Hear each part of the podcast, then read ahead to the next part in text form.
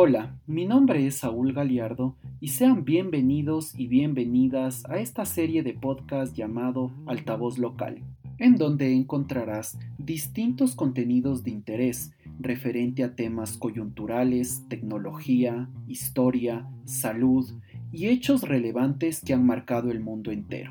Esperamos que disfrutes del contenido que tenemos preparado para ti y que sea de tu total agrado. Recuerda que nos puedes seguir en todas nuestras redes sociales. Búscanos como arroba altavoz local y en mi cuenta personal arroba saúl97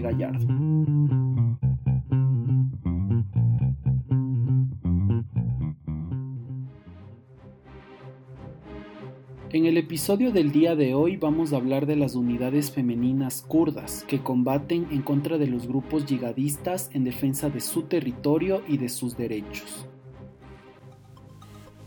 Kurdistán es una región ubicada al norte del Oriente Medio que no tiene acceso al mar y su territorio en la actualidad se encuentra dividido entre Turquía, Armenia, Irak, Irán y Siria. Dentro de estas culturas es común entender que las mujeres deben quedarse en sus hogares cuidando a sus hijos e hijas, pero para el pueblo kurdo esto ha tomado un giro de 180 grados. Las milicias kurdas están conformadas por voluntarios que quieren contribuir a la protección de su territorio, pero dentro de esto existen unidades que están completamente conformadas por mujeres que dejan de lado su vida común para formar parte de estos grupos que combaten al Estado Islámico. Estas unidades femeninas de protección del Kurdistán en Siria se organizaron de forma voluntaria desde el 2012 para proteger a su territorio y también en pro de sus derechos como mujeres. Cuentan que existen alrededor de 10.000 mujeres que conforman varias unidades del grupo armado del movimiento independentista que pertenece a este país. En el transcurso del tiempo ya han tenido varias victorias y han sido una parte esencial para la milicia kurda en temas de conflictos. Una de sus victorias más conocidas es la batalla por Al-Hasaka.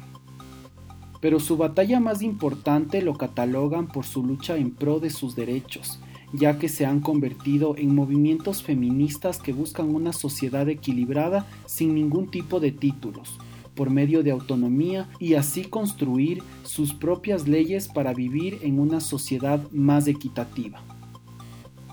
Pero dentro de toda esta situación de conflicto existe una creencia por parte del grupo autodenominado Estado Islámico en donde consideran que si un hombre muere en manos de una mujer, sus almas arderán en el infierno y no podrán trascender a lo que ellos interpretan como el paraíso. Es por esto que muchas veces ha dado como resultado que grupos armados yihadistas abandonen zonas de conflicto donde se ven frente a frente con unidades de mujeres que son parte de la milicia kurda, creando el efecto de retroceder en territorios que querían conquistar a la fuerza estos grupos armados del Estado Islámico en base a sus creencias. Estas mujeres en su mayoría provienen de familias pobres que envían a sus hijas a combatir en nombre de su pueblo. Las voluntarias son preparadas en campos militares dirigidos por mujeres, en donde reciben todo tipo de instrucción en técnicas de guerra, uso de armas, protección y ataque, ya que en tan solo 30 días que dura la preparación se encuentran totalmente listas para defenderse y combatir al Estado Islámico. Dentro de estos grupos de mujeres existen historias como las de Abhin, que a los 19 años fue secuestrada por los yihadistas, destinada a vivir años de maltrato y violaciones en manos de estos hombres, y por eso es que ella quiso formar parte de estas unidades kurdas para vengarse de estos hombres que le hicieron daño por tanto tiempo.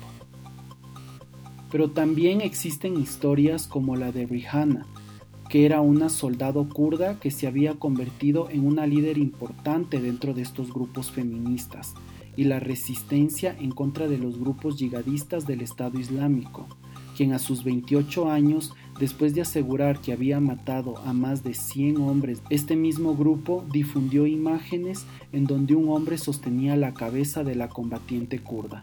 El Estado Islámico la decapitó en venganza de los hombres que había matado, y en su creencia por purificar el alma de sus hermanos para que descansen en paz. El pueblo kurdo se ha visto reprimido y manejado por el Estado Islámico, que antes de la guerra las mujeres eran consideradas como un objeto por los hombres, que les obligaban a permanecer en casa y trabajar como esclavas. Hoy en día, y por estos movimientos feministas, todo ha cambiado. Ellas mismo dicen que han dejado de ser mujeres oprimidas y ahora son consideradas como iguales. Ellas no quieren quedarse en donde están o con lo que han avanzado. Ahora quieren escalar a puestos de poder e ingresar a ámbitos de política, ya que han dejado claro que son capaces de eso y mucho más. Las mujeres kurdas luchan por tener un país independiente y con territorio. También buscan su libertad e igualdad de derechos. Estas mujeres que con toda su preparación se enfrentan a sus enemigos cara a cara, que aparte del Estado Islámico, también Turquía se ha convertido en uno de ellos, ya que los consideran a los kurdos y principalmente a sus mujeres como una amenaza por todo lo que han logrado. Es así como este grupo de mujeres nos deja claro al mundo entero que con su esfuerzo y tenacidad son capaces de escalar y llegar a donde ellas quieran, sin depender del manejo de un hombre como se ha conocido hasta ahora. De esta forma culmina el episodio del día de hoy, sin antes agradecerles por escucharnos y acompañarnos en esta serie de podcast. Recuerden que nos pueden seguir en todas nuestras redes sociales para dejar sus comentarios y sugerencias.